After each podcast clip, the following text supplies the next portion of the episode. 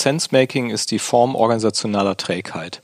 Also äh, Sensemaking Sinn in Organisationen als kollektives Verständnis von wie wir die Welt sehen, ist immer konservativ, immer, ja, und nie, nie, nie, nie, nie, nie, nie anders, weil du das brauchst zur Stabilisierung deiner Identität, ja, sonst wäre deine Identität ja ständig äh, fluide, ja.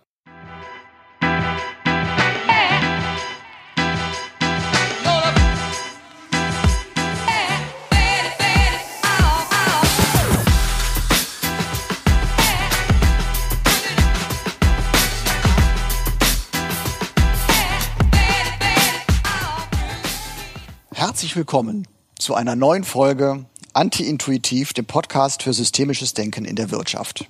Wie immer begrüße ich in unserer Runde Holger Schlichting. Hallo. David Agert. Hallo. Und den Tobias Dehler. Hallo Martin. Mein Name ist Martin Meyer. Hallo zusammen.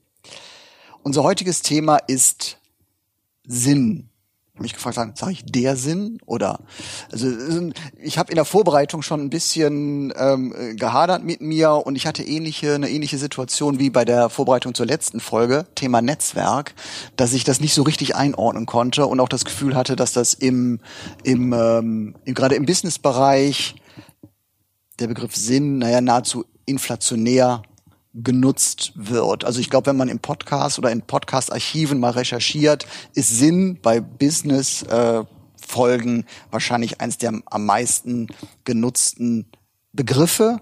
Ich habe sogar einen Podcast gefunden, der da heißt kein Business ohne Purpose, weil mhm. Purpose ist dann halt so das ja. David, wir hatten da jetzt eben drüber gesprochen, genau. äh, so der Begriff, wenn man es in Neudeutsch die hippe Bezeichnung sozusagen für richtig ja. und eigentlich auch in der Übersetzung aus meiner Sicht sicher nicht zu äh, zutreffend, weil äh, wird mit Ziel äh, beziehungsweise Zweck übersetzt. Also ich glaube, da ist Sinn noch wesentlich mehr.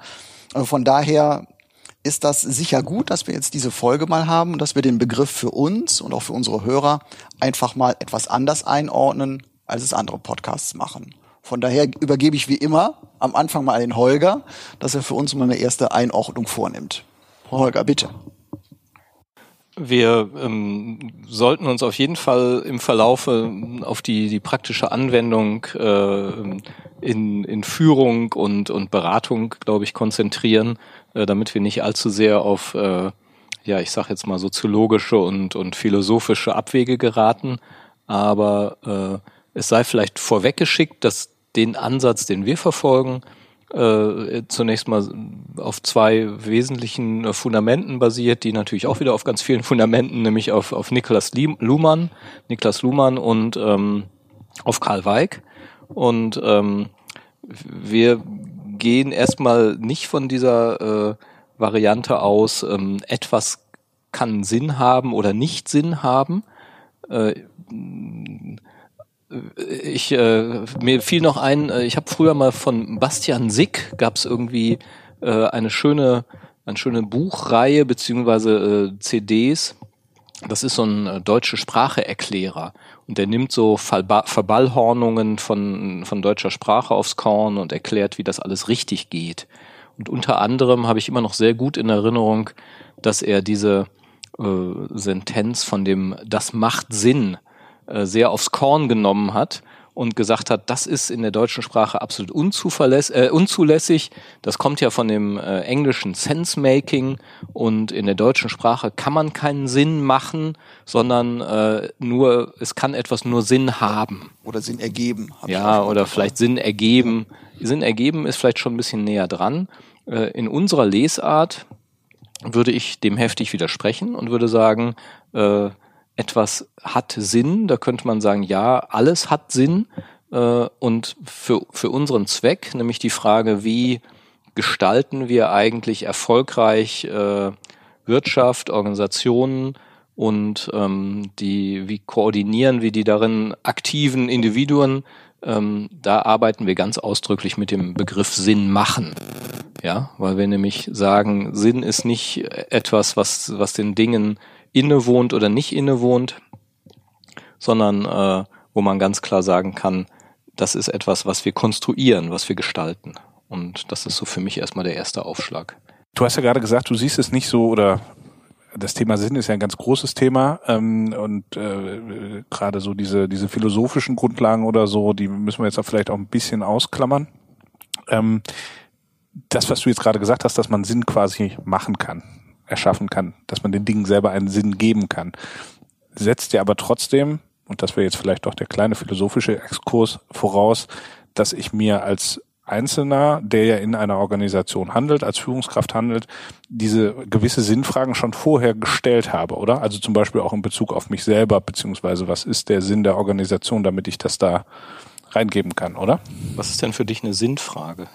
Naja, die Frage, also deswegen habe ich gesagt, es ist jetzt vielleicht zu philosophisch, aber ja. ne, also warum existiere ich? Was was will ich vielleicht in dieser Welt äh, beitragen? Ähm, äh, macht ja schon einen deutlichen Unterschied für die Frage, was vielleicht auch mein Unternehmen oder meine Abteilung äh, beitragen kann. Und je weiter mhm. oben man doch in der Organisation hierarchisch gesehen angesiedelt ist, umso eher werden ja Strategiefragen und damit vielleicht auch schlussendlich Sinnfragen an einen abdelegiert.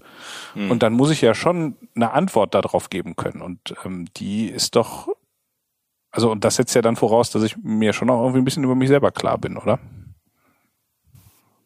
Ähm, das, das weiß ich noch nicht mal. Also ich muss ich mir über mich selber klar sein, um eine bestimmte äh, auf eine bestimmte Art und Weise ko zu kommunizieren. Das, das, das glaube ich schon mal nicht. Also ich hole jetzt doch ein bisschen aus und äh, setze noch mal an bei bei der Frage, wie ähm, wie verstehen wir das? Und wir wir sehen Sinn eigentlich als Medium von Kommunikation. Also äh, beziehungsweise Kommunikation operiert im Medium von Sinn.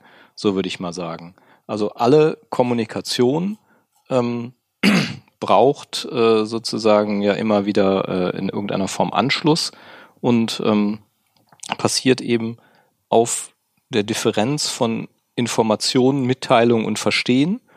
Äh, das heißt, ich bilde einen Unterschied und nur über Unterschiede, die ich erzeuge, kann ich in irgendeiner Form äh, kommunizieren oder kann auch in irgendeiner Form wahrnehmen. Ja, also wenn ich irgendwie quasi auf eine weiße Wand gucke, ist da nicht besonders viel zu kommunizieren. Und wenn ich dann anfange, irgendwie einen Unterschied zu irgendwas zu bilden, dann äh, kann ich anfangen, darüber zu sprechen oder kann auch anfangen, darüber nachzudenken. Also dazu sei vielleicht auch erstmal gesagt, dass Sinn ähm, sowohl in äh, psychischen Systemen als auch in sozialen Systemen äh, vorkommt, beziehungsweise beide operieren mit Sinn. Ja, während irgendwie Maschinen oder biologische Systeme äh, nicht mit Sinn operieren, mal in Abgrenzung dazu. Also psychische Systeme, soziale Systeme operieren im Medium von Sinn und können auch nicht anders. Ja, also es gibt keine andere Möglichkeit, weil äh, auch jede Leugnung von Sinn immer auf Sinn verweist. Ja, also äh, auch wenn du sagst, äh, ne, etwas hat keinen Sinn, äh, beziehst du damit automatisch, äh, sagst du automatisch, ähm, ja, bildest du eine Differenz, einen Unterschied äh, zum Sinn. Das heißt, du kommst aus dieser Nummer nicht raus und Sinn ist letztendlich Welt. Zumindest bei Luhmann ähm, ist das so, dass du äh, ja, das so ein bisschen, äh, ja, es gibt sozusagen diesen Horizont und du kommst nie hinter diesen Horizont. Ähm, und deswegen gibt es keine Unterscheidung in hier hat etwas Sinn oder da hat etwas nicht Sinn. Und es gibt vor allem auch keine ähm, etwas hat einen bestimmten Sinn.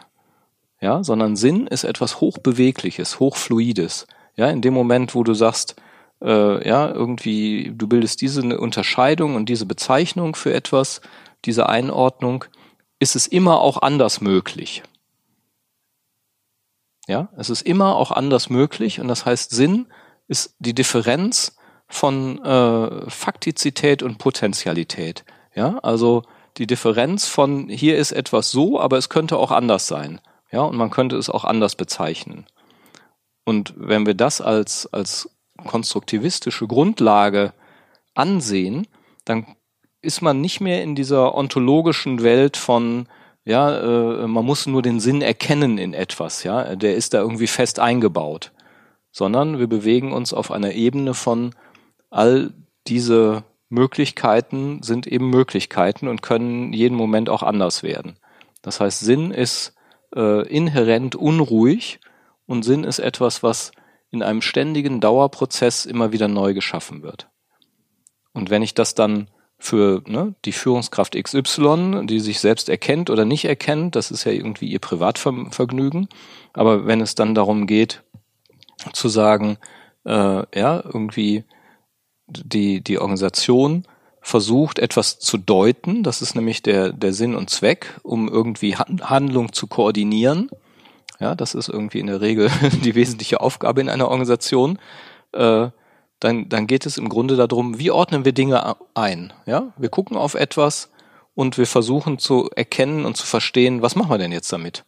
So, ja, und das ist für uns dann der, da, da wechseln wir dann in den, in den englischen Begriff, weil das äh, auf Karl Weig basiert, einem, einem amerikanischen Sozialpsychologen, äh, der sich sein Leben lang mit nichts anderem als Erkenntnis beschäftigt hat, nämlich mit Sense-Making und insbesondere mit Collective Sense-Making.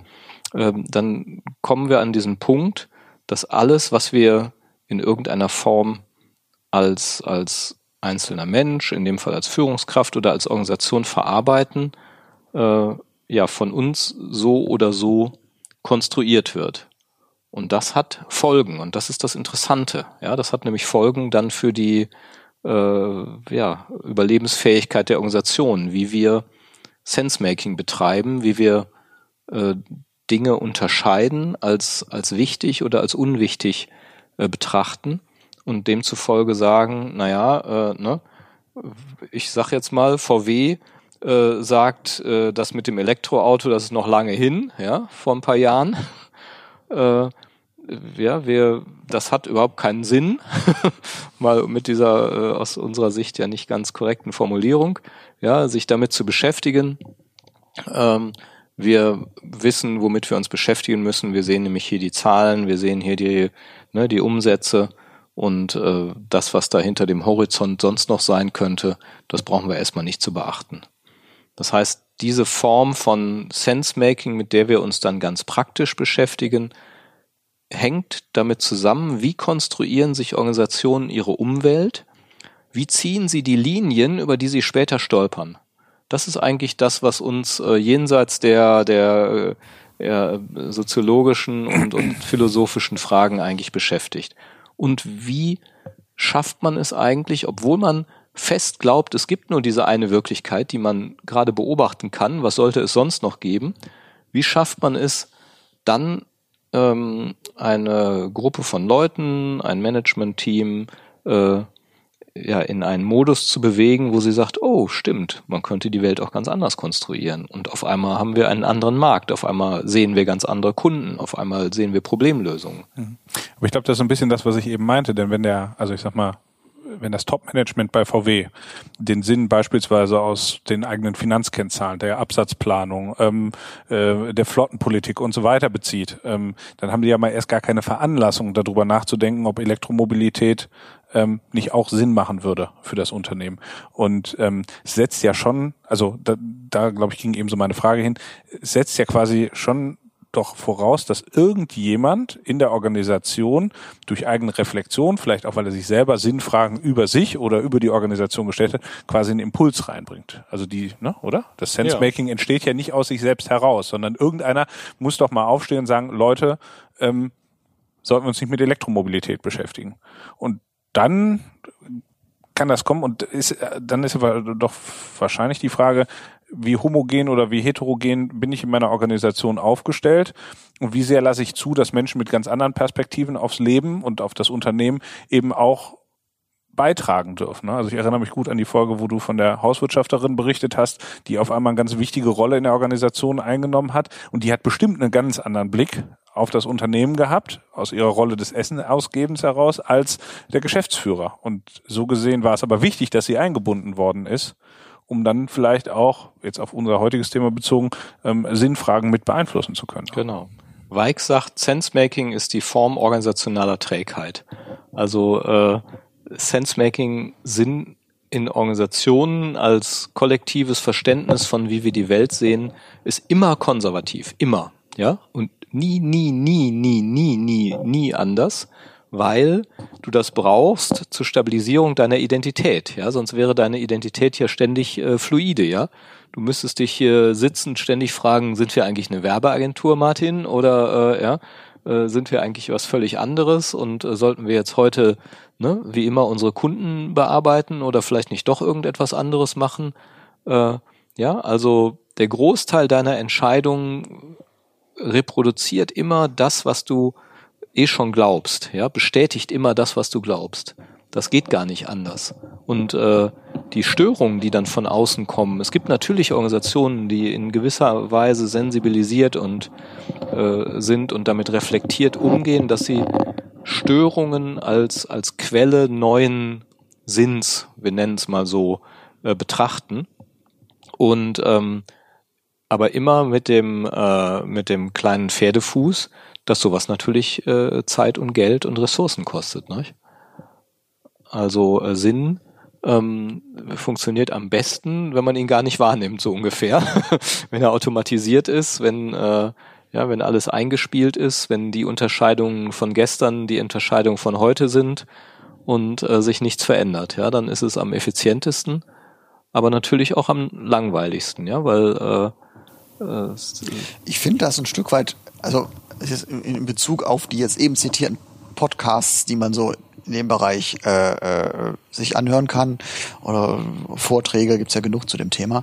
Äh, insofern beruhigend, weil äh, normalerweise impliziert das ja, begib dich auf die Suche. Du musst den Kern deines Unternehmens finden. Und das ist es, was dich antreibt.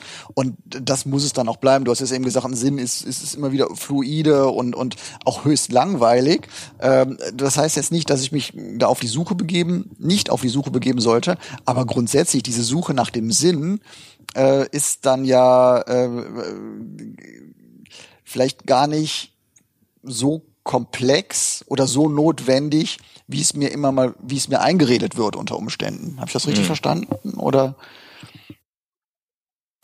Ja, also in gewisser Weise sind es zwei verschiedene Verständnisse von ja, Sinn. So, oder so, äh, genau. genau. So würde ich es für mich mhm. sagen. Und für mich ist diese ganze Thematik durchaus auch eine Herausforderung, weil ich finde, dass wir alle also weil ich glaube, oder ich weiß es von mir, aber ich glaube, das gilt äh, für viele, äh, ja erstmal so geprägt sind, dass wir Sinn eben eher als was Statisches sehen, was irgendwie moralisch aufgeladen ist zu der Frage, was ist richtig, so. was ist falsch in der Welt und welchen Beitrag für die Welt müssen wir mit unserem Unternehmen eben auch schaffen. Also dann ist man hm, bei diesem Verständnis von Sinn. Und ich glaube, dass auch all diese Fragen durchaus äh, berechtigt sind und nicht falsch sind ähm, sich zu fragen, äh, also genau, welche Rolle hat eigentlich äh, meine, will eigentlich meine Organisation in der Gesellschaft wahrnehmen und was will sie bewirken? Aber das ist nicht, es ist ein anderes Verständnis von Sinn als die äh, Luhmannsche oder Weicksche Lesart sozusagen, die Holger, Holger gerade ausführlich äh, eingeführt hat. Also so würde genau. ich es äh, trennen, dass es einfach zwei, zwei verschiedene Zugänge äh, sind, äh, die aber tatsächlich ähm, äh, genau, also wo dieses Verständnis äh, oft das Überwiegende ist, eben Sinn in der Kategorie von was ist absolut richtig und falsch und was gehört sich und was gehört sich nicht so. sozusagen. Also diese ja. moralischen Unterscheidungen, die dann eben die eigene Reflexion freisetzen und was will ich jetzt bewirken in dieser Welt. Mhm. Genau, dann kannst du sagen, okay, das Individuum ist irgendwie ne, der Schöpfer von, von Sinn. Äh, ja, ähm, dann kann man sich natürlich fragen, genau, äh, so dann gibt's ganz viele Individuen, die schaffen alle ihren Sinn und ja, wie, wie koordiniert sich das und auf, wel, auf welcher Grundlage äh, machen sie das? Ja, also wie bilden sie ihre Unterscheidungen? Äh, das, äh, wir, wir gehen da natürlich im, im Alltag relativ pragmatisch dran, indem wir nämlich sagen, äh, ja, und deswegen nochmal der, die, die schnelle Kurve wieder zurück zu wir fragen uns ja, wie, wie funktioniert systemisches Denken in der Wirtschaft? Und ähm, da an der Stelle ist für mich eigentlich immer die, die spannende Frage, also nicht das Individuum, was für sich selber erklärt, so, das ist jetzt meine Mission, das ist irgendwie mein Daseinszweck, so möchte ich sein, ich möchte das Gute in die Welt bringen oder ich möchte besonders viel Geld verdienen. Das sind ja erstmal ne, ähm, zwei Möglichkeiten, wie man Unterschiede bilden kann sondern eher die, die spannende Frage, wann, an welcher Stelle äh, fangen wir an, Dinge anders zu sehen? Ja, fangen wir also an, äh, über einen gemeinsamen Sense-Making-Prozess, so ich nenne es mal weiterhin so, ähm, uns zu erklären, hm, das, was wir bisher uns irgendwie erklärt haben, dass äh, das ich will jetzt nicht sagen, ist nicht so, obwohl das der Kunde so äh, äh, formulieren würde. Ja, ich äh, habe ähm, im Herbst letzten Jahres mit einem, einem Management-Team äh, gearbeitet, die gesagt haben, ja, wir wollen jetzt agile Strukturen in unserem Unternehmen einführen. Wir sind ein IT-Dienstleister und äh, meine ganzen Mitarbeiter sind alle so konservativ und keiner bewegt sich, obwohl ich die ganze Zeit immer treibe und anschiebe und mache und tue. Und ähm, naja, und äh, habe ich dann gesagt, wie ist denn Ihre Strategie? Ja, äh, wir haben eine Strategie, aber äh, die wird irgendwie nicht befolgt. So. Und dann war ein Ergebnis des Workshops, ähm, dass dann der Geschäftsführer und auch seine, seine Bereichsleiter sagten, naja, wir haben die ganze Zeit geglaubt, wir haben eine Strategie. Aber nach dem Workshop mit Ihnen ist uns aufgefallen, das haben wir uns immer nur gegenseitig erzählt. Und ja, wir haben eine PowerPoint, aber die ist eigentlich total grob und selbst die Bereichsleiter haben sie nicht verstanden, sondern der, der Geschäftsführer hat immer nur gesagt, das ist doch total klar. Ja?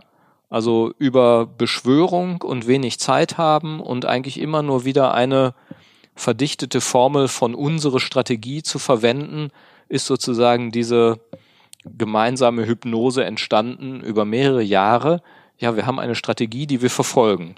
Ja, und als wir anfingen, das mal so ein bisschen in, in, in Einzelteile zu zerlegen, und da sind wir wieder bei der Unterschiedsbildung, ja, dass man nämlich sagt, okay, wie, ne, erklären Sie doch mal genauer und, und was ist denn das? Und dann fragt man nochmal und, und was bedeutet das denn eigentlich genau für Sie, ja? Was bedeutet das? Ist dann eine Sense-Making-Frage, ja? Und dann äh, sitzen da fünf Leute und der eine sagt, das bedeutet das für mich. Und der nächste sagt, nee, das bedeutet das für mich. Und der dritte sagt, das ist ja interessant, dass das für euch das bedeutet. Für mich bedeutet das das und das, ja. Äh, wir glauben, äh, ja, dass äh, diese Plattform so und so aussehen müsste. Die, nein, wir müssen doch das und das schaffen. Nein, wir brauchen gar keine eigene äh, Hardware. Wir müssen doch nur, ja, und ähm, dieser Konstruktionsprozess wie man auf einmal anfängt, diese, diese verschiedenen Sichtweisen auszutauschen, da würden wir sagen, dass das entwickelt eben die, die Kraft eines, eines gemeinschaftlichen Sense-Making-Prozesses. Und ähm, was sind die Rahmenbedingungen oder die, die ja, Framing Conditions dafür, äh, dass sich die Personen mit Macht und Mittel trauen, diesen Prozess zu öffnen? Ja, also zum Beispiel trauen zu sagen, ah ja, wir fangen jetzt mal an, das äh, äh, in stärker in Unterschiede zu, zu bilden, ja. Also nämlich zu sagen, okay, wo haben wir Felder, da sind wir klar, aber wo haben wir auch Felder, da sind wir total unsicher. Ja, also da, da begegnet das dann auch so einer, so einer emotionalen Komponente von, aha, eigentlich müsste ich doch alle Antworten wissen, aber hier bin ich total am Schwimmen. Naja, das habe ich ein bisschen unbewusst äh, äh, unklar formuliert oder offen gelassen, merke ich jetzt gerade in der Rückschau, weil, äh, ne, ich kann es selber nicht genau benennen. Also ähm, so ein, so ein äh, gemeinsamer Sense-Making-Prozess, der hin zu mehr Klarheit führt, der aber nie, ich sag mal, den wahren Sinn erkennen kann, ja, um das nochmal hartnäckig zu betonen, ja, sondern der wird einfach immer wieder neu da rein äh, konstruiert sozusagen, ja. Insofern, das hast du ja bei dir auch geschrieben, gibt's auch keinen Unsinn. Hm? Nee, genau, genau sondern äh, ja, selbst die, selbst die Bezeichnung von Unsinn ist ja quasi operiert im, im Medium von Sinn. Ja? Also du kommst aus dieser Nummer nicht raus und äh, damit es eben äh, nicht am Ende eine Tautologie bleibt, ja, dass sozusagen jeder Sinn immer Sinn macht und auf Sinn verweist und dann äh, ja, bist du ja irgendwann äh, in, in, in einem Kreislauf, ja, der irgendwie keinen Anfang, kein Ende und keinen Unterschied mehr macht. Äh, deswegen operieren wir mit äh, drei Sinndimensionen. Nämlich wir, wir sagen, wir unterscheiden die Sachdimension des Sinns. Äh, das ist in der Vergangenheit auch die dominante gewesen, ja, also die Verdinglichung der Welt, ja. Wir, äh, ja, wir gucken auf die Dinge und sagen, ja, die Sache, die, die Sachen, äh, das ist das, was irgendwie den, den Sinn in die Welt bringt. Aber es gibt natürlich dazu noch die Sozialdimension, also nämlich die, die ähm, ja, Möglichkeit der, der unterschiedlichen äh, ähm, Perspektiven, ja, und von wem wird es gesagt, zu wem. äh, erzeugt eine bestimmte Dimension von Sinn. Und äh, die Zeitdimension ist die dritte Sinndimension, nämlich äh, in welchem äh, Zeithorizont äh, wird eigentlich operiert und äh, mit, äh, ja, mit welcher Rückschau konstruieren wir Vergangenheit und ähm, mit, mit wie gehen wir mit, mit äh, der, der Konstruktion von Zukunft um. Und äh, so diese drei, drei Sinndimensionen, die machen das Ganze ein bisschen äh, operationalisierbarer für uns, weil wir dann äh, äh, versuchen eben auch ne, gestern wieder in einem äh, Management-Workshop, ja, die, wo wir angefangen haben zu sagen, okay, wie geht es mit dieser Strategie weiter? Ja, was ist zu tun? Und dann äh, haben die also aufgeschrieben, äh, das müssen wir tun und das müssen wir umsetzen und hier müssen wir irgendwie eine Software entwickeln und da müssen wir irgendwie was äh, äh programmieren und da müssen wir irgendwie was kaufen. Ähm, und dann habe ich gesagt, und wo sind eigentlich in diesen Sichtweisen die Gemeinsamkeiten und die Unterschiede der unterschiedlichen Personen hier im Raum? Und dann sagten alle, naja, der Hauptunterschied ist, dass der Geschäftsführer immer sagt, das geht mir alles viel zu langsam. Ihr seid, das ist nicht schnell genug, ja. Und äh, ja, und plötzlich waren wir dann in der Sozialdimension, ja, nämlich der Frage, dass sich die die Organisation nicht einig ist über das Wie, ja. Sie waren sich ziemlich einig über das Was, aber sie kriegten konstant für sich dieses Wie nicht übereinander, ja. Mhm. Nämlich äh, zu sagen, ah ja, da hat der der äh, Geschäftsführer offensichtlich die Rolle des Dauertreibers und erzeugt damit aber ähm, bei den äh, Bereichsleitern so sowas von Rechtfertigungshaltung und Schuldgefühlen und schlechter Laune und Demotivation und äh, ähm, ja auch irgendwie so, na gut, dann kümmere ich mich halt nur um meinen Bereich, äh, ja. Also über die ähm, Betrachtung dieses Wies kam es auf einmal zu der Stelle, wo die sagten, ah ja, stimmt, eigentlich handeln wir irgendwie nur nebeneinander her und völlig unkoordiniert. Und äh, das führt zu Rückwirkungen auf das Was und das führt auch ja, zu Rückwirkungen auf, auf die Zeitdimension. Hm. Vielleicht liegt ja in der Zeitdimension sogar eine Chance, äh, quasi die, den Unterschied äh, zu verstehen oder aufzuheben. Also wenn man sich halt einigt, über welche Zeit sprechen wir eigentlich, äh, wenn die Perspektiven da unterschiedlich sind, macht das den Unterschied im Zweifel ja sehr groß und vielleicht die Differenzen.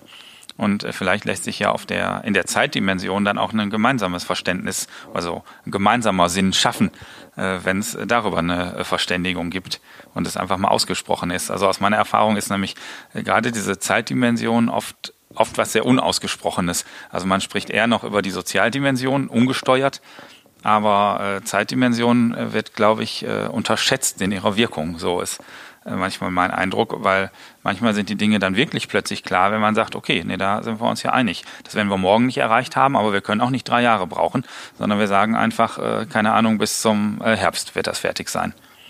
Und dann äh, sind sich plötzlich auf der Sachebene die Leute einig, die aber auf der Sachebene vielleicht vorher sehr kontrovers diskutiert haben, weil sie die Zeitebene nicht gleichzeitig mit im Blick hatten.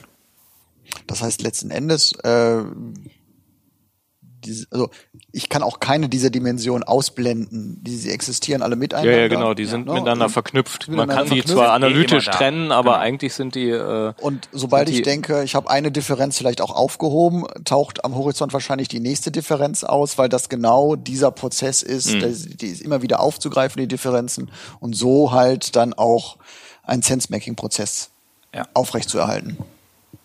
Also genau, zum, äh, bewusst so, mhm, weil genau. der sowieso passiert, mhm. also äh, der Sense-Making-Prozess und wir uns ja jetzt damit beschäftigen, wie äh, mache ich da, wie mache ich den transparent und nutzbar sozusagen auch für meine Organisation und überlasse ihm eben nicht dem äh, regulären Verlauf, dem intuitiven Verlauf, äh, könnte man auch sagen, wenn man hier die Begrifflichkeiten nochmal äh, bemüht, ähm, äh, ja, wo eben jeden Tag bestätigt wird, was man am Tag vorher auch schon wusste. Aber da gibt's ja schon eigentlich so Kaskaden von Sense-Making-Prozessen im Unternehmen, oder? Also jetzt haben wir gerade über Struktur gesprochen, äh, Strategie gesprochen ja. und ähm, das ist ja, sagen wir mal, ganz weit oben äh, eine, eine Sinnfrage, aber mhm. das lässt sich ja, also die Sinnfrage lässt sich ja bis auf die kleinsten operativen Fragen ja auch hinterher runterbrechen. Also warum machen wir das? Jetzt gerade so und wie machen wir das und also ne, sowohl halt in der in der inhaltlichen Frage als auch in der zeitlichen Abfolge und Mhm. so und, unter den Dimensionen, die ihr gerade genannt habt. Ähm, das heißt ja aber eigentlich, dass wir doch in Organisationen die ganze Zeit Sinnfragen verhandeln, oder? Und Ja, oder eben nicht, ne? wenn ich diese Fragen stellen will. Ne? Also wenn ich, wenn ich nicht sage, okay, äh, diese, ne, diese Realität, die ich da gerade sehe und beobachte, äh, ja, ähm, das ist eben die, die es ist und das ist die, die es ist und fertig. Ne? Eine Rose ist eine Rose ist eine Rose, ja. und mehr Optionen gibt es nicht äh, oder wie unsere Kanzlerin sagen würde, das ist alternativlos, ja. Was natürlich Quatsch ist, weil eben nichts alternativlos ist, weil Sinn ja immer äh, ne, darauf verweist, dass es andere Möglichkeiten gibt, ja, oder eigentlich nur dadurch entsteht, dass, dass es sozusagen neben dem, was, was ist, auch die Möglichkeit des anderen gibt, die Möglichkeit des, des später oder früher gibt, äh, ja, die Möglichkeit der anderen Sichtweise gibt. Und wenn du jetzt sagst, ne, was weiß ich, wir rühren jetzt hier unseren, in unserem Kessel die und die Chemie und so ist es eben, es gibt gar keine andere Möglichkeit, ähm, so, äh, ja, dann bist du sozusagen, ähm, äh, du könntest sagen, ab einem gewissen Punkt, äh, äh, ja, erlischt der Neuigkeitswert, weil du irgendwie keine andere Möglichkeit mehr, mehr, mehr äh, realisierst, so. Ähm, deswegen werden Sachen langweilig, ja. Oder die, der Neuigkeitswert entsteht immer durch die, durch das potenziell eben andere. Und ähm, will ich mir die Mühe machen? Also warum sollte ich das tun? Ja, also warum sollte ich quasi andere Möglichkeiten neben dem faktisch Bestehenden sehen? So und das, das ist ja äh, ne, da, jahrhundertelang sind Menschen damit zufrieden gewesen zu sagen, ja, nee, das, was ist, ist eben ist äh, da und fertig. Ne? Und viele sind es ja auch heute noch, ja, und sagen, das, das ist sozusagen die ähm, die einzige Möglichkeit. Und ne, wenn wir jetzt so gucken, äh, heute sind Unternehmen extrem innovationsgetrieben und wollen ausbrechen aus ihrem aus ihren konservativen Schemata und wollen irgendwie das Neue suchen und die andere Option und ja, die Innovation ist ja nichts anderes als äh, ich gucke auf ein Kundenproblem mit mit frischem Blick, mit neuen Augen, dann könnte man ja so ein bisschen äh, locker sagen, ah ja, der Bedarf an an geordneten Sense-Making-Prozessen, der nimmt jetzt sogar unglaublich zu. Aber auch dafür bräuchtest du ja zunächst mal einen Anlass. Also wenn es darum geht, wie wie setze ich das in Gang, wie wie mache ich das? Ähm, das das ist irgendwie eine, eine interessante Frage aus meiner Sicht, mit der man sich beschäftigen könnte. Und ähm, wenn ich jetzt zum Beispiel auf Weig gehe, Weig sagt immer, äh, Sense-Making ist immer retrospektiv. Also es gibt keinen keinen Sinn in der Zukunft, sondern die Reihenfolge ist eigentlich äh, ja handeln und dann erklären, äh, was man damit vorhatte. Ja, also woher soll ich wissen, was ich denke, bevor ich höre, was ich sage? Das ist eigentlich die die Weigsche äh, Formel von von Sense Making. Ja, es gibt keinen keinen äh, keinen Sinn, in dem man nicht irgendwie auf irgendeine Art von Handeln schon mal zurückgreift und das in irgendeiner Form äh, deutet, ja, und abgrenzt von von anderen Möglichkeiten. Ähm, was zum Beispiel sehr sehr gut zusammenpasst mit dem äh, Prototyping äh, aus dem aus dem Design Thinking, ja, also Design Thinking als Innovationsmethode arbeitet ganz viel damit, eben tatsächlich Dinge in die Welt zu setzen, um dann zu gucken, ob sie tatsächlich äh, äh, für den entsprechenden Kunden, ja, ich sag mal, sinnvoll sind. Also ob der Kunde da einen Unterschied sieht, ja, ob der einen Unterschied bilden kann. Ähm, ja, äh, Weig würde sagen, äh, ja, äh, stell dich mit dem Flitzebogen dahin, schießen und anschließend zielen. Ja, so, so ist sozusagen seine, seine Lesart von, von Sense-Making. Und ähm, letztendlich, ja, wenn ich das weiß, dann, dann macht auch, äh, ich sage jetzt mal wieder Sinn, äh, unsere Vorgehensweise, dass wir zum Beispiel immer erstmal gucken, was in der Vergangenheit äh, das System schon geleistet hat. Also was in der Vergangenheit äh, ja auch an, an Weltdeutungsmöglichkeiten vorhanden ist. Ja. Und die ähm, bestimmen eigentlich auch, was die Organisation heute sehen kann.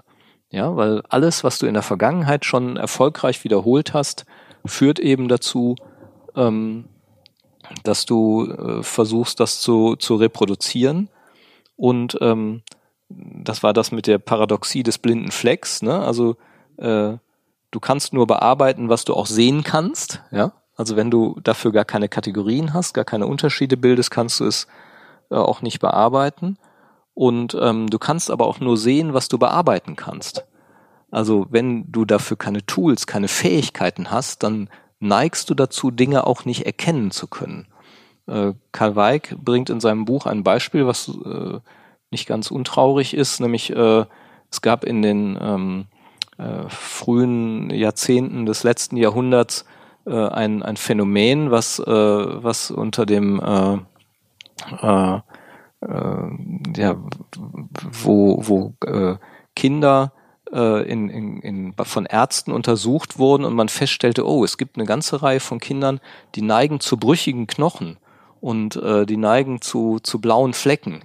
Die scheinen sich sehr schnell blaue Flecken zu holen, auch wenn sie irgendwie nur mal irgendwo anstoßen oder sowas.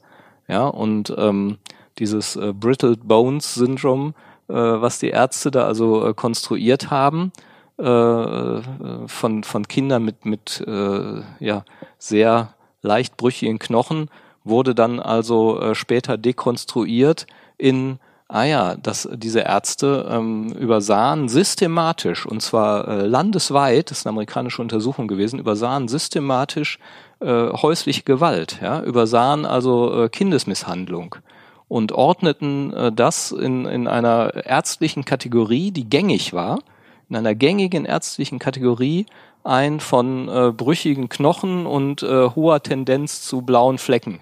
Mhm. Ja, äh, durch, durch leichte Berührung und leichtes Anstoßen an Möbelstücken oder ähnlichem. Mhm. Und ähm, erst als die Krankenhäuser anfingen, äh, die Kliniken anfingen, äh, mit Sozialarbeitern zu kooperieren, äh, die entsprechend ausgebildet waren und in der Lage waren, äh, mit diesen Familien zu arbeiten, äh, hörten diese Diagnosen auf. Ja?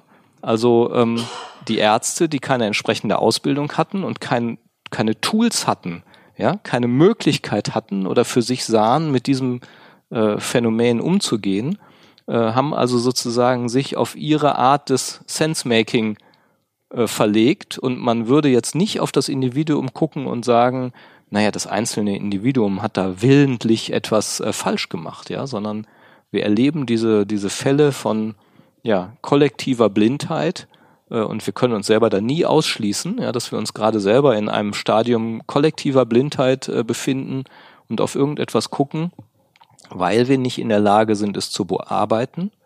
Ja, also der Klimawandel ist ja eines der, der interessanten Phänomene, wo nur durch penetrantes, jahrzehntelanges Wiederholen und immer näher kommende Einschläge äh, ja, ähm, man anfängt, mal so ansatzweise irgendwie was zu verändern, aber immer in der Hoffnung, dass es die Politik macht und nicht man selber, ja, weil man eigentlich selber gar kein Handwerkszeug sieht, ja, und deswegen auch lieber leugnet, dass irgendetwas existiert, als äh, dass man ne, mit seinen unzulänglichen oder nicht vorhandenen Mitteln versucht, irgendetwas zu ändern. Und so ist es dann äh, eben auch in Organisationen, äh, wenn mir die Möglichkeiten fehlen, zum Beispiel eine gescheite Strategie aufzusetzen, dann sage ich einfach, dass ich die nicht brauche, ja, oder dass mhm, ich die habe. Dass ich die habe, genau, wie in dem Beispiel vorhin. So, und ähm, also das sind spannende Effekte eines kollektiven Sensemaking.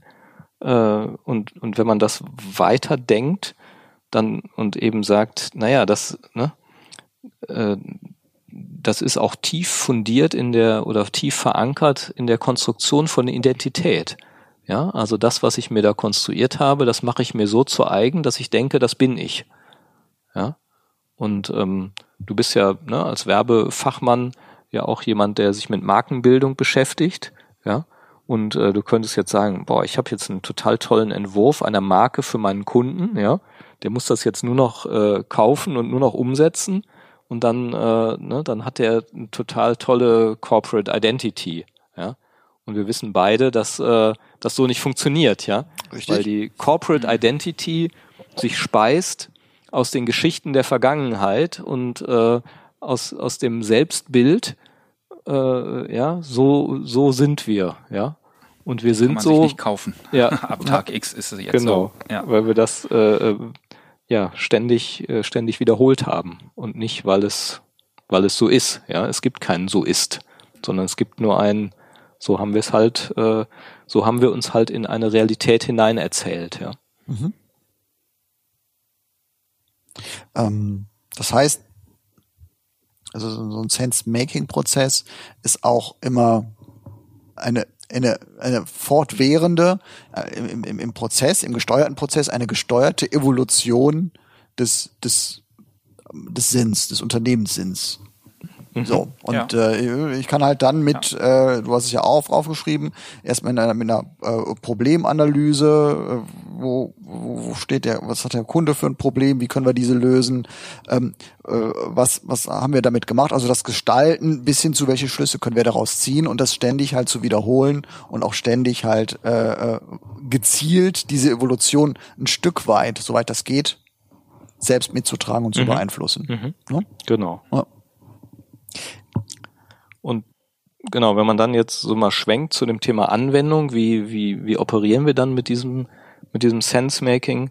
Äh, das beginnt in der Regel tatsächlich, äh, dass wir nach einem Gespräch mit einem Kunden eine Sense-Making-Mail schreiben. Also das heißt, äh, der Kunde erzählt uns über seine Eindrücke, über seine Wirklichkeit und ähm, weil er ja in einer Situation ist, wo er sich beraten lassen will, erzählt er auch ja Dinge, die vielleicht nicht gut funktionieren, die schwierig sind oder ähnliches. Und wir erleben ein sensationell interessantes Phänomen dabei, nämlich der Kunde erzählt mir eine Stunde lang über schwierige Situationen, über Probleme und ähnliches in diesem Gespräch. Und wenn er dann aufsteht und in seine, äh, ja, weiß ich nicht, sein Büro verlässt, sage ich jetzt mal, ist drei Viertel davon schon wieder vergessen. Mhm. Ja, also das ist wieder weg und ähm, wird quasi zugedeckt von dem, ah ja, aber eigentlich äh, äh, ja, ist, ist, ist, läuft ja eigentlich alles doch ganz gut. Und ähm, diese Sense-Making-Mail, in der wir relativ präzise wiedergeben, das sind die Situationen, die sie uns geschildert haben. Schritt eins, ja. Und zweiter Schritt, das sind die Probleme, die sich daraus ergeben könnten, wie sie gesagt haben, ja. Und äh, ja, dann drittens, das sind die, die Punkte, wo wir überlegt haben, wie könnte man das angehen. Und viertens, das sind die Bedingungen einer Zusammenarbeit oder ähnliches. Ähm, das versetzt viele Klienten tatsächlich in Erstaunen, mhm. weil sie merken, oh das stimmt, hab das habe ich das gesagt. Hab ich genau. gesagt. ja, okay. in dieser verschriftlichten Form, in dieser konsensierten Form, mhm. äh, das sozusagen alles aufzuzählen, ist dann äh, ja für die sozusagen eine Überraschung, obwohl sie es ja selber gesagt haben. Mhm. Ja? Und äh, das heißt nichts anderes als wir konstruieren ja auch nichts anderes, aber wir nennen das eben Sense-Making-Mail. Wir konstruieren jetzt nochmal die, die Ausgangslage des, des Klienten in einem, in einem Bild, ja, das natürlich mhm. auch nur widerspiegelt, was wir verstanden genau, haben. Was unsere Konstruktion ist, anders kann es ja nicht genau. sein. Äh, mhm. Genau. Mhm. Aber, ja. Und äh, das führt aber in aller Regel dazu, dass sich ähm, dann tatsächlich auch die Leute, die das geschildert haben, anfangen auf den Weg zu machen und zu sagen, ja stimmt, tatsächlich.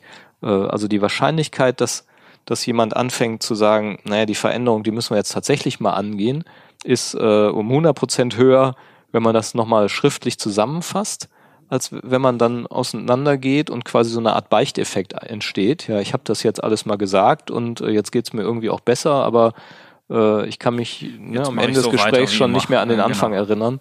Ja. Und äh, so. Also das wäre für uns so äh, ein, ein wichtiger Teil.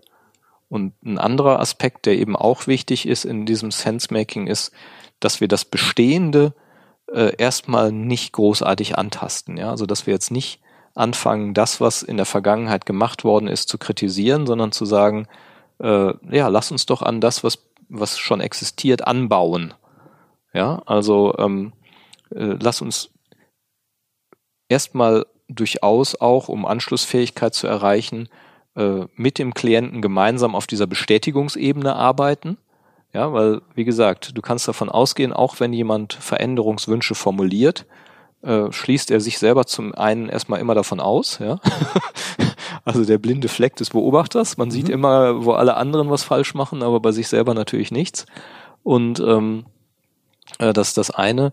Und das andere ist eben, dass jeder, der auch Veränderungswünsche äußert, äh, auf der anderen Seite unwillentlich zu 90 Prozent immer nach Bestätigung des Bestehenden sucht, ja. Und äh, der Sense-Making-Prozess, wie gesagt, ist immer konservativ. Deswegen braucht man sich keine Illusionen und keine Hoffnung machen, dass auch der Erneuerer, ja, äh, steht immer mit äh, ähm, mindestens einem Bein in der Vergangenheit und in der Identität, mhm.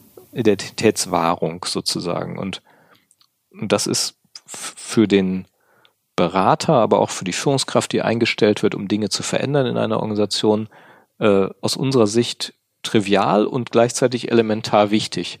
Ja, weil wenn ich dieses Bestehende nicht wertschätze, wenn ich davon ausgehe, jetzt muss hier alles anders werden, das ist, glaube ich, auch vielen oder allen bekannt, äh, dann, dann komme ich nicht weit, ja. Und das hängt eben genau mit dieser, dieser konservativen Kraft zusammen, so. Das heißt aber, deine Empfehlung ist schon auch, wenn man jetzt, also in einem Beratungskontext wie eurem, das, was du gerade mit der Sense-Making-Mail beschrieben hast, also als Einstieg, quasi schon auch immer wieder selber Punkte zu finden oder, oder also Zeit an bestimmten Zeitpunkten quasi auch nochmal zum Beispiel durch Verschriftlichung klar zu machen, wo stehen wir eigentlich und auch mhm. das, das, also es greifbar zu machen und nicht ja. nur diese, genau. die Themen, die in der Organisation wabern, so, wir haben jetzt wieder in einem Meeting alle schön drüber gesprochen, was ja. alles nicht so läuft, wie wir uns das vorstellen, sondern eben daraus auch eine, eine eigene Perspektive zu konstruieren und sie quasi anderen mitzugeben, um also wirklich zu übergeben, wie bei euch mit der Mail, ja. damit man eben auch eine, eine weitere Ausgangsplattform hat. So nach Richtig, dem Motto, wer ja. schreibt, der bleibt. Ja. Und äh, ähm, äh, ja, wenn ich wenn ich Sense-Making machen will, dann bin ich eben auch in der habe ich die Chance oder vielleicht auch die Verpflichtung, es aber eben auch konkret zu machen und nicht nur genau. darauf zu hoffen, dass es irgendwie durch Selbstentwicklung schon irgendwie passieren wird. Genau. Und wenn man das selber nicht mehr hinbekommt oder wenn man durch den eigenen blinden Fleck. Da kommt ihr im Endeffekt äh, ins Spiel und und ähm, äh, seid quasi die, ich sag mal die die dritte Partei, die dann durch Moderation und durch einen anderen Blick auf die Organisation da quasi äh, ja noch was beitragen könnt, was eben in der Organisation selbst der innovativste und ähm, hm. äh, am wenigsten mit der mit der Historie verbandelte äh, trotzdem nicht schaffen kann. Ja, genau. Ein Einzelner kann eh nichts schaffen. Also dein mhm. Aufschlag war ja das Individuum. Mhm. Und äh, idealerweise hat man tatsächlich äh, die, die Systemspitze, den obersten Hierarchen oder Hierarchin, äh, als diejenige, die, die die Veränderung anschieben will und die, die bereit ist, da Ressourcen reinzustecken. Trotzdem, Klammer auf, gehe immer davon aus, dass äh, äh ne, 60 bis 90 Prozent aller Fragen auf die, die dieser, dieser Auftraggeber auf die Wahrung des Bestehenden äh, glaube niemals, dass, dass die Kraft der Veränderung größer ist als die Kraft der Beharrung, so, sagen wir mal so. Aber du brauchst dieses Individuum und das ist äh, nicht genug. Ja, also dass äh, auch der, der äh, CEO, der oberste äh, Chef kann quasi ohne den Rest der Organisation im Prinzip nicht viel verändern. Und ähm, deswegen setzen wir auf die Kraft der Gruppe. Ja, wir mhm. sagen einfach, äh, ja, an der Stelle ähm, ist es zwar vielleicht das Individuum, was für sich beschließt, ähm, ja, ich, ich will diese Veränderung auslösen, mhm. aber auf der anderen Seite äh, funktioniert das nur in der Vergewisserung der Gruppe untereinander, mhm. die ja mhm. zunächst mal verschiedene Interessen hat, verschiedene Ausgangspunkte, verschiedene Sichtweisen und von daher irgendwie auch äh, ähm, ne, gemeinsam äh, starten sollte. Ich bin jetzt ein bisschen abgelenkt. Also ich, so ist das äh, rein rauslaufendes äh, Jungvolk. Äh, ja, genau. genau, genau, ein wenig Betrieb gerade. Aber ich hatte ja. das Stichwort mit dem ähm, festhalten, auch durch Aufschreiben und äh, durch Dokumentieren in der Sense-Making-Mail. Äh, das wollte ich nur äh, bestätigen. Also weil äh, an der Stelle ja äh, Sichtbarkeit entsteht, auch von Unterschieden im Zweifel. Und ich glaube, dieses äh, Dokumentieren, dieses sich einigen auf Formulierungen, ähm, alleine bewirkt gar nichts, aber in so einem äh, Sense-Making-Prozess, wo eben auch viel äh, Kommunikation äh, existiert, ist ein ganz wesentlicher Faktor und der spitzt sich zu bis hin zu Stellen, wo wir sagen, so unser Wunsch ist jetzt, dass äh, Sie zu viert zusammen das jetzt mal in einem ausformulierten Satz auf den Punkt bringen, welches Problem Sie jetzt anpacken wollen. Genau, und jetzt weiß ich wieder, welchen Punkt ich machen wollte. Jetzt möchte ich das gerne noch nachtragen, nämlich äh, ich wollte diesen, diesen Sense-Making-Prozess, den Sinn ablösen vom Individuum. Ja, also äh, den gibt es natürlich und den braucht es auch, aber äh, ähm, soziale Systeme operieren genauso im Medium von Sinn und die sozialen Systeme bestehen ja nur aus Kommunikation. Das heißt, ich weiß überhaupt nicht, was für dich irgendwie jetzt, was irgendwie Sinn macht. Das ist auch völlig äh, zweitrangig, dass ich das weiß, sondern es mich interessiert vor allem, wie wird hier kommuniziert, ja und ähm, äh, ja diesen Prozess, den versuchen wir zu initiieren. An der Stelle äh, sagen wir, ähm, wir ähm, initiieren einen Gruppenprozess, äh, angefangen in der Regel mit einer Geschäftsleitung, äh, die anfängt, sich zu erklären, äh, was haben wir in der Vergangenheit gemacht, ja, und ähm, also beziehungsweise was ist erstmal das Problem? Ökologischer Wandel, was hat sich irgendwie getan? Also was, was in unserer Welt hat sich verändert? Was betrachten wir da eigentlich? Worauf fokussieren wir unsere Aufmerksamkeit, auf die wir vielleicht uns nicht fokussiert haben? Und was haben wir bisher damit gemacht? Und äh, ja, was bedeutet das eigentlich? Welche Schlüsse sollten wir ziehen? Mhm. Und ähm, dieses Collective Sense Making, unabhängig von der Intention des Auftraggebers, äh, muss immer unter äh, der Prämisse der Freiheit der Wahl stattfinden. Mhm. Ja, also es kann kein vorgedachtes, das muss dabei rauskommen geben, sondern äh, ja, Sinn ist eben immer die, ne, die Differenz von dem, was, was man jetzt gerade anfängt zu, zu unterscheiden und zu bezeichnen und dem potenziell anders Möglichen. Und das muss ich gewährleisten und dass, dass dieses freie Denken stattfinden kann, sage ich jetzt mal, oder dieses freie Kommunizieren über die verschiedenen Möglichkeiten. Ähm, in relationaler Positionierung zueinander. Also die Leute hören, was die anderen sagen und man und werden sichtbar mit ihren mit ihren Positionen. So äh, und, ähm, und über einen gewissen Prozess fangen sie an, eine neue Wirklichkeit zu erschaffen. Also ich gehe nie davon aus, sie erkennen jetzt, wie es wirklich ist, oder sie verstehen jetzt den Markt auf einmal richtig, oder sie begreifen endlich, was der Mitbewerber will, ja, sondern ich gehe immer davon aus, ja, an der Stelle fangen sie an, wieder sich eine neue Art von, von Wirklichkeit zu konstruieren.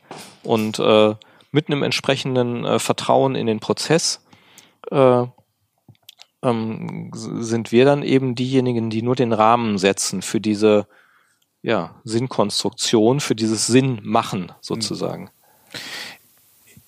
Also wenn ich jetzt mal so ganz konkret an mein Team denke, mhm. ähm, dann ähm, kommt mir bei dem ganzen Thema so eine Sache hoch und das ist, dass häufig die, die Fachleute ähm, also äh, ist jetzt nur vielleicht auch nur bei mir so, aber dass häufig die Fachleute ähm, äh, genau, also die die höchste Beharrungskraft haben. Ne? Also die haben ja Prozesse und Abläufe entwickelt, damit Dinge so funktionieren, wie sie es jetzt gerade tun und wie, wie, wie der Sinn ja irgendwann mal mhm. war. Und da in ein Gespräch drüber zu kommen, zu sagen, was könnte denn der neue Sinn, was könnte die Zukunft sein, ist ja teilweise extrem äh, ja, kann ja dazu führen, dass man vielleicht akzeptiert, dass Dinge, die mal gut und richtig waren, es heute nicht mehr sind. Und das fällt ja dann auch schwer, ähm, äh, weil man sich ja vielleicht auch von liebgewordenem lösen muss, weil man vielleicht Leistungen nicht mehr anbietet oder, mhm. oder, oder. Also ich sag mal, mhm. wer mit Leidenschaft Dieselmotoren entwickelt hat, der tut sich vielleicht schwer, wenn er das Gefühl hat, jetzt wäre ich doch besser Elektroingenieur geworden. Ja, ja so. Und ähm, gleichzeitig gibt es dann vielleicht so Typen wie mich, die eigentlich immer sagen, na, das muss doch auch noch irgendwie anders gehen und damit eigentlich der Organisation total auf den Keks gehen. Und dann gibt es so Menschen, die, die wechseln vielleicht auch mal hin und her und naja, sie haben es ganz gerne gemütlich, aber sie sehen auch, dass, dass Dinge sich ändern müssen. Also wie, wie schafft ihr das, die Perspektiven so einzubinden, dass das, was sagen wir mal für die Organisation notwendig ist, weil man geht ja nicht in diesen Prozess rein ohne Notwendigkeit, mhm. ähm, äh, dass, dass quasi diese Notwendigkeiten anerkannt und gelebt werden, ohne dass diejenigen, die vielleicht es gerne hätten, dass es so bleibt, wie es ist, sich, ja, ich sag mal, ausgeschlossen fühlen und quasi den Sinn, den man da gemeinsam entwickelt, ähm, äh, dem nicht folgen können. Also das kann ja auch Spannung einfach in eine Organisation reinbringen, bis hin zu vielleicht, ich möchte kein Teil mehr dieser Organisation sein, war hm. aber vielleicht unser unser bester Ingenieur. Ja? So und das ist ja, das ist ja dann auch, das kann ja doch extrem schmerzhaft sein. Ne? Ja, es ist ja auch, es bleibt immer ein völlig offener und spannender Prozess. Also äh, letztendlich bist du darauf zurückgeworfen, dass du mit deiner Lesart genauso einfach nur in Anführungsstrichen konstruierst und äh, äh, retrospektiv operierst, ja, weil du sagst, ah, ich habe folgende Erfahrung gemacht, nämlich dass es wichtig war, immer wieder äh, irgendwie was Neues zu, machen und Altes zu hinterfragen und äh, es ist ja total klar, dass Dieselmotoren irgendwie nichts mehr sind. Ja, und dann, dann sagt jemand, ja, nee, diese Motoren wird es aber noch ewig geben, ja. Die gibt ja zig Anwendungsfälle, wo die, wo die immer noch wichtig sind.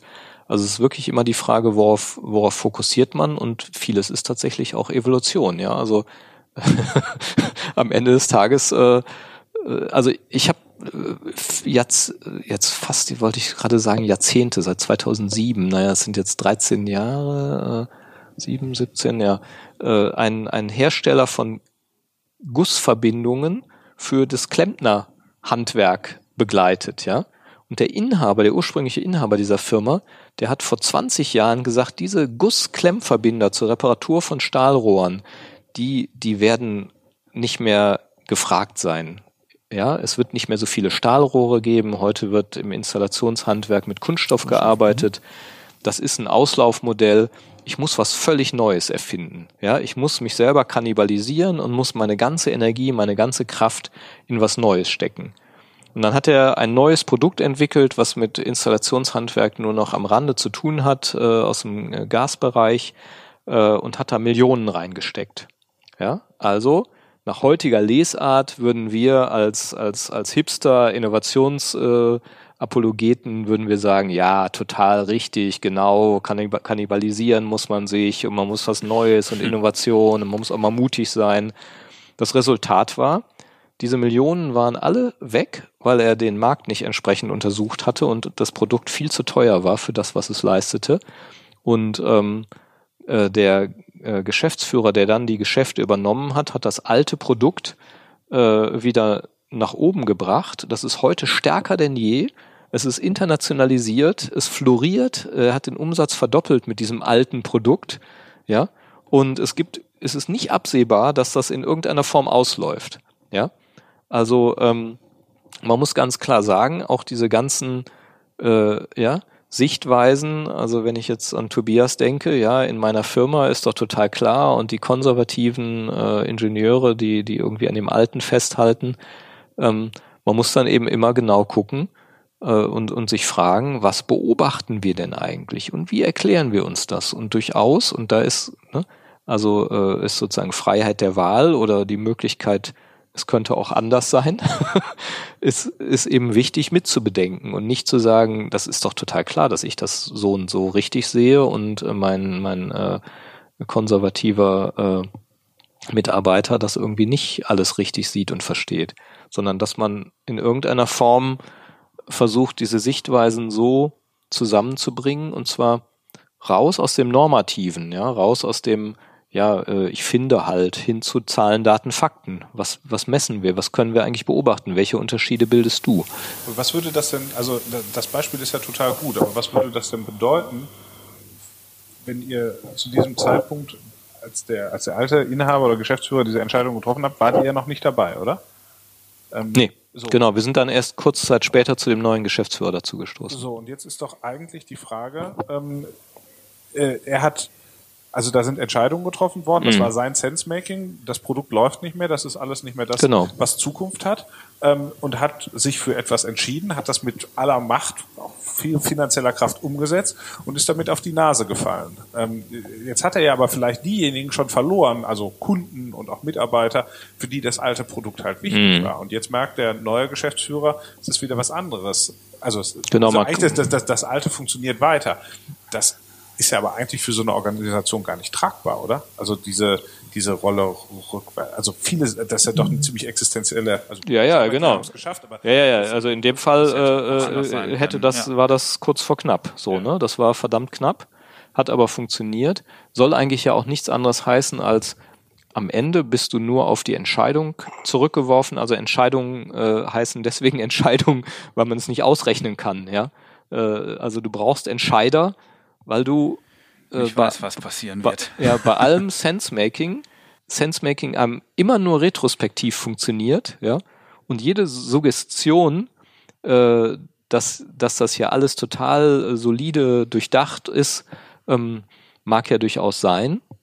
Aber Entscheidungen bedeuten eben ein äh, ja, ähm, äh, ja, du weißt es nicht. So ein bedeuten, du weißt es nicht. Genau, sondern dann, dann kommt aber hinterher einer und sagt, entscheiden. ja, aber sagt dann hinterher, habe ich dir ja vorher gesagt. Also ne? ja genau. Äh, ja, äh, hinterher, Hätt- hätt- hinterher weiß man immer mehr. hinterher ne? hat man es immer vorher gewusst. Genau. bedeutet ja nichts anderes als als Entscheider werde ich tatsächlich dafür bezahlt, äh, das Risiko einzugehen, ähm, weil es eben keiner weiß. Ja. Also Ja, wie gesagt, Sachen, die man ausrechnen kann, dafür braucht man keine Entscheider.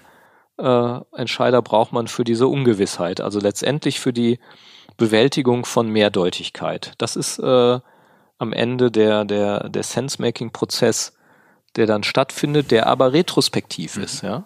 Und dann Naja. sagst du, ja, der hat, der, der, der greift eigentlich auf nichts anderes zurück als auf seine bisherigen Erfahrungen. So muss man es mal sehen und extrapoliert die äh, in die in die Zukunft, aber es bleibt mehrdeutig und ungewiss. Ja. Und auch die Erfahrung, dass eben das Innovationsprojekt des äh, vorherigen Geschäftsführers nicht funktioniert hat, ist eben Teil der Geschichte dieser Organisation. Und ähm, man weiß nicht, was passiert wäre, wenn sie diese Entscheidung an der Stelle nicht getroffen hätten. Also das ist das, äh, Reinhard Sprenger sagt irgendwo, es gibt, äh, es gibt halt kein Paralleluniversum, in dem man das eine oder das andere testen kann. Also es gehört jetzt einfach zur Vergangenheit dieser Organisation.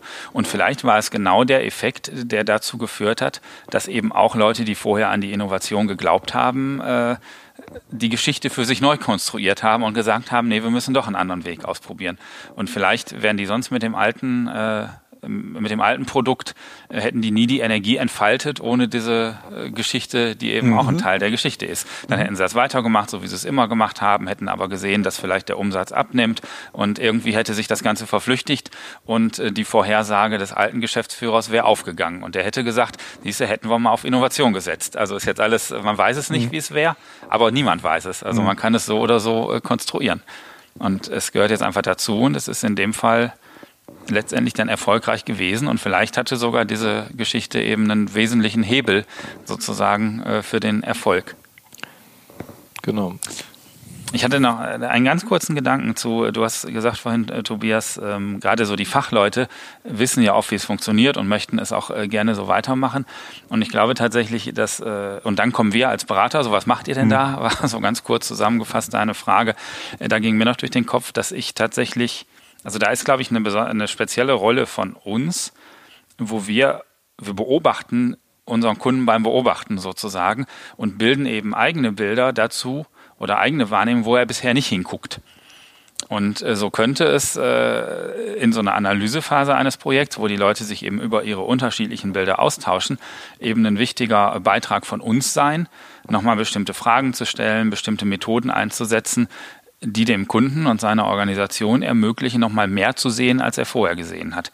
Das ist bei all dem, was Holger vorhin gesagt hat, äh, kann das aus unserer Sicht auch immer nur ein Angebot sein, weil am Ende hat die Organisation äh, die Wahl, wo sie hinguckt und wo sie nicht hinguckt. Aber wir können eben schon dazu beitragen, nochmal mehr nach außen zu gucken, nochmal äh, bewusst mit den Leuten zu überlegen, genau welche Mitbewerber guckt man sich nochmal genauer an. Und was auch ein Hebel immer sein kann, nochmal bewusster auch wenn es nicht geht, so wie ich es jetzt sage, aber bewusster in die Zukunft zu gucken, sozusagen. Also nochmal ein bisschen zu antizipieren, was würde denn passieren, wenn wir das und das machen oder das und das machen und was könnte da noch auf uns zukommen. Und das sind manchmal äh, diese zwei Hebel äh, noch zu deiner Frage, wie nehme ich denn die mit, die erstmal glauben, ihr Bild ist schon fertig und wir machen einfach das weiter, weil wir machen es doch richtig. Ähm, der einzige Zugang ist, denen Angebote zu machen, mehr zu sehen, als sie vorher gesehen haben. Und ob sie das sehen oder nicht, äh, ja, bleibt letztendlich in ihrer Entscheidung. Aber, weil das war noch die zweite Frage, die Paradoxie des blinden Flecks haben wir ja jetzt erklärt. Ähm, was hat das mit Ungarn in den Alpen zu tun, Holger? Ja, genau. Also äh, natürlich nicht die, das Land Ungarn, sondern tatsächlich eine, eine ungarische Militäreinheit im Ersten Weltkrieg, äh, die in den Alpen eingesetzt war und äh, von einem jungen Leutnant äh, geführt wurde, wurde eine kleine äh, Gruppe, die dann äh, im Winter dort ähm, in einen Schneesturm geraten ist und äh, dieser Schneesturm, der dauerte also mehrere Tage ein an und äh, die die Gruppe, die eben völlig ortsunkundig war, hat sich dann also hoffnungslos äh, verloren und äh, man merkte, dass so nach und nach jeglicher Mut äh, sank und äh, diese Gruppe also eigentlich schon dem Tode nahe war, weil die Leute äh, irgendwann aufgaben und sagten, ja, wir werden hier niemals rausfinden und wir haben hier irgendwie keine Chance. Äh, wie, wie sollen wir dann, äh, ne, wie, wie, was können wir tun? Wie können wir jemals zurück zum Stützpunkt kommen? Äh, bis dann sich herausstellte, dass jemand irgendwie nochmal in seinem Rucksack grub und eine Karte hervorzog. Und äh, dieser Aha. junge Leutnant also diese Karte nahm und sagte, ah, alles klar, okay. Und äh, losmarschierte und äh, dann die Truppe also wieder neuen Mut schöpfte und ähm, dem Leutnant folgte und einen Tag später äh, kamen sie dann tatsächlich in diesem Lager an und der Leutnant berichtete also seinem Vorgesetzten und sagte so und hier und wir haben diese Karte gefunden und glücklicherweise sind wir also äh, mit Hilfe dieser Karte zurückgekommen. Mhm. Und äh, der Vorgesetzte nahm sich dann also diese Karte, guckte da drauf es, ja. und stellte fest, okay, das ist eine Karte der Pyrenäen.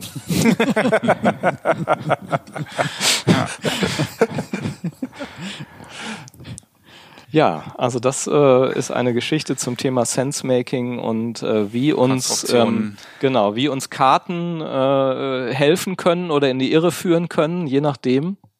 Aber äh, letztendlich, äh, Weig würde sagen, die Karte ist die Wirklichkeit. Mhm. Ja, also äh, wir orientieren uns immer an Karten und solange wir sie für die Wirklichkeit erklären, äh, helfen sie uns zu orientieren.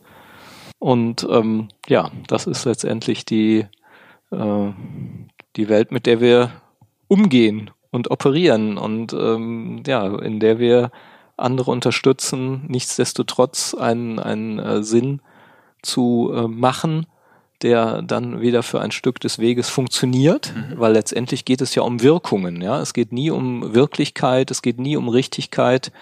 Äh, Sinn folgt immer der Bounded Rationality, äh, das ist auch so ein Fachbegriff der Organisationspsychologen, äh, die sagen, naja, in so einer Organisation hat niemand das vollständige Bild, ja, sondern jeder guckt auf einen bestimmten Ausschnitt.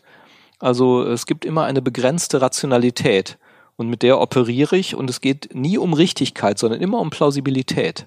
Ja, also die die Hoffnung, äh, etwas richtig und ich will es nur wirklich verstehen und wirklich erkennen, äh, wird ersetzt durch Plausibilität und durch Beobachtung von Wirkungen. Ja, also ich muss etwas tun, ich muss etwas entscheiden, es bleibt mir gar nichts anderes übrig. Und ich beobachte die Wirkung und daraus äh, ziehe ich meine Schlussfolgerungen. Und idealerweise eben um Commitment zu erzeugen, äh, ziehe ich das äh, gemeinsam, äh, aber eben immer mit der Möglichkeit, äh, die Dinge auch anders zu sehen ähm, und äh, ja, gegebenenfalls darauf zu hoffen, dass der äh, Chef eine Karte hat, ja, oder die Organisation eine Karte Irgendeine. hat. Irgendeine. Irgendeine. ja. Ich nehme das mit. Ich bin ab nächster Woche in den Alpen. okay. Mal schauen. Und wenn die Kinder dann nicht mehr wollen, dann sage ich, ja. hier ist die Karte. Ja, genau. Klar.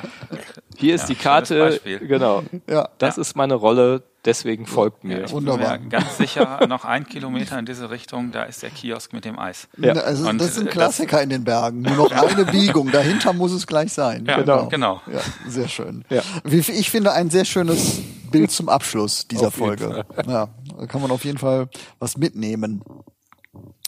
Ähm, vielen Dank an euch. Entschuldigung nochmal für die Unruhe, aber so ist das, wenn man hier in einem äh, äh, im Schaufenster sitzt und äh, äh, nebenher auch noch äh, äh, hier ein Unternehmen, wobei das hat jetzt nicht mit dem Unternehmen zu tun, äh, aber ist halt ein bisschen Leben hier und das kriegt man mit und das kann gerne so sein.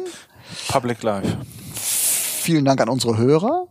Äh, bei Fragen wie immer äh, gerne per Mail an team@praxisfeld.de. Im Anschluss hier dran nochmal fünf Minuten Wupperrauschen, wie immer, zum Nachdenken und äh, noch ein bisschen was, was, was rauszuziehen. Und ich freue mich auf unsere nächste Folge Anti-Intuitiv. Vielen Dank an euch. Dann. Dankeschön. Ja, Dankeschön. Ciao, ciao. Auf Wiederhören. Auf Wiederhören.